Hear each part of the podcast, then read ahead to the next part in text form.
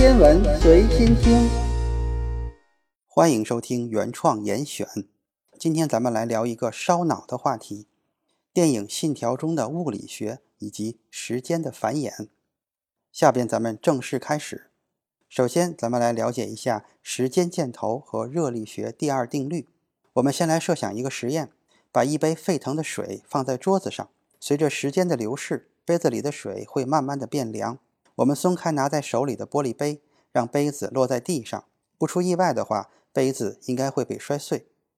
那在现实生活中，很普通的物理常识会告诉我们：一杯热水如果不继续加热的话，水的温度就会慢慢的变低。落在地上的碎玻璃杯不会自己跳起来复原。这些事情的发生都是有一个先后顺序的，也就是时间是有方向的。这个方向总是从过去指向未来。我们再举一个生活中的例子，我们日常都会打扫和整理房间。如果我问你为什么要做这样的工作，你会说屋子很脏很乱，当然是要打扫的。我们每一次整理好房间之后，如果不是刻意的去保持的话，用不了多久，房间就会又恢复成凌乱的样子，或者说里边的东西越来越没有秩序。这种无序的程度，在热力学上就称之为熵，一个火字边一个经商的商。熵的数值越高，系统的无序度也就越高。整理好的房间变得凌乱的过程就称之为熵增。我们收拾房间的过程就是熵减。下边咱们就来看看热力学第二定律都说了些什么。开尔文的说法是不能从单一热源吸收热量，使之完全变为有用的功而不产生其他的影响。克劳修斯的说法是不可能把热从低温物体传到高温物体而不产生其他的影响。概括一下，热力学第一定律告诉我们，热现象必须满足能量守恒定律；热力学第二定律告诉我们，热现象的过程是一种具有方向性的不可逆过程。下边咱们再来说说时间箭头影响科学定律吗？我们再来设想一个实验，给大脑进一步的热热身。准备迎接后边的烧脑内容。如果有一个物理学家，他从来不直接观看这个世界，而是通过一面镜子来观察世界，他看到的一切物理现象都是真实世界的镜像。那你说，这个物理学家总结出来的物理定律和我们总结的物理定律是一样的吗？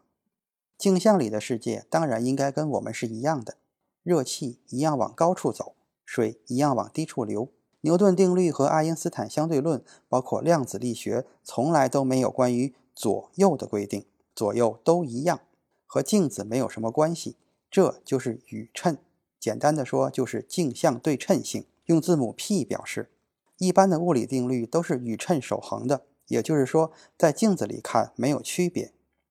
可是这件事在两个中国人眼里似乎有什么不对劲的地方。这两个人，一个是李政道。一个是杨振宁，他们发现通过对钴六零原子核衰变的研究，这种镜像是不守恒的。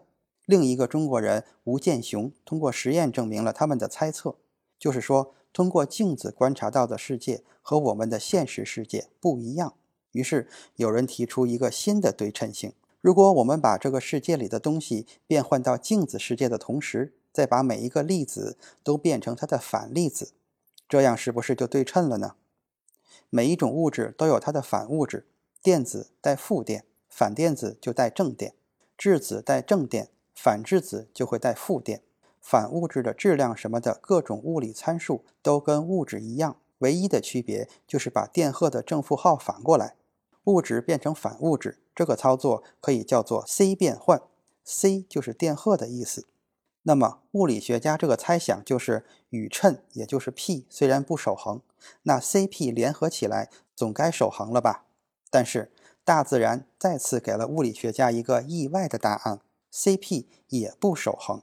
一九六四年，詹姆斯·克罗宁和瓦尔菲奇发现，在 K 介子衰变这个弱相互作用的过程中，Cp 也被破坏了。如果物理学家们再退一步，在 C 和 P 之外再加上一个 T，也就是时间繁衍变化。物理学家有充分的理由相信，如果把宇称左右颠倒一下，把正反物质互换，同时再让时间倒着走，那么那个世界里的物理定律应该跟我们这个世界是完全一样的。这叫做 CPT 对称。目前来说，CPT 是守恒的。说到这里，时间繁衍的理论也就说的差不多了。下边咱们来仔细说一说时间繁衍。烧脑的时候终于到了。在牛顿经典力学的框架下，保守立场中的时间繁衍以及运动的逆转是可以实现的。咱们用一个例子来说明一下：假设一个粒子在保守立场中做曲线运动，在某一个时刻，这个粒子具有一个初始的位置和动量。如果把初始状态稍微改变一下，位置不变，动量反转一下，我们就可以看到相同的粒子在这两种情况下的运动状态。结果是，第二种情况的粒子会沿着前一个粒子的轨迹逆向运行。也就是说，在时间被逆转的情况下。粒子所遵循的运动方程仍然是成立的。这样看来，这样看来，时间繁衍在理论上似乎是可行的。但是在前边我们也说过，现实生活中我们并没有见到水会自己加热，碎玻璃杯自己跳起来复原。这都是因为热力学第二定律中的熵增原理，使得宏观层面的时间繁衍无法实现。在以往的科幻电影中。设定的情节都是主人公以某种方式穿越回过去的某一个时间点，然后时间还是正向流动的。但是在《信条》中，诺兰给我们创造了一个旋转的门，穿过去之后，时间箭头的方向被反转，世界沿着熵减的时间线流动。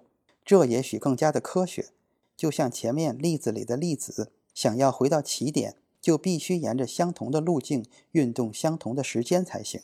也就是说，穿过旋转门，你不是回到以前的时间点，而是要沿着时间的路径回溯，告诉以前的那个你，听完了这段音频，给我点一个赞。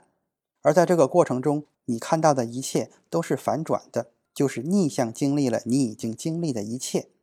知道了这些信息之后，你可以再次通过旋转门回到正向的时间里，迅速调整自己的行为。听完了这一段音频，给我点了个赞。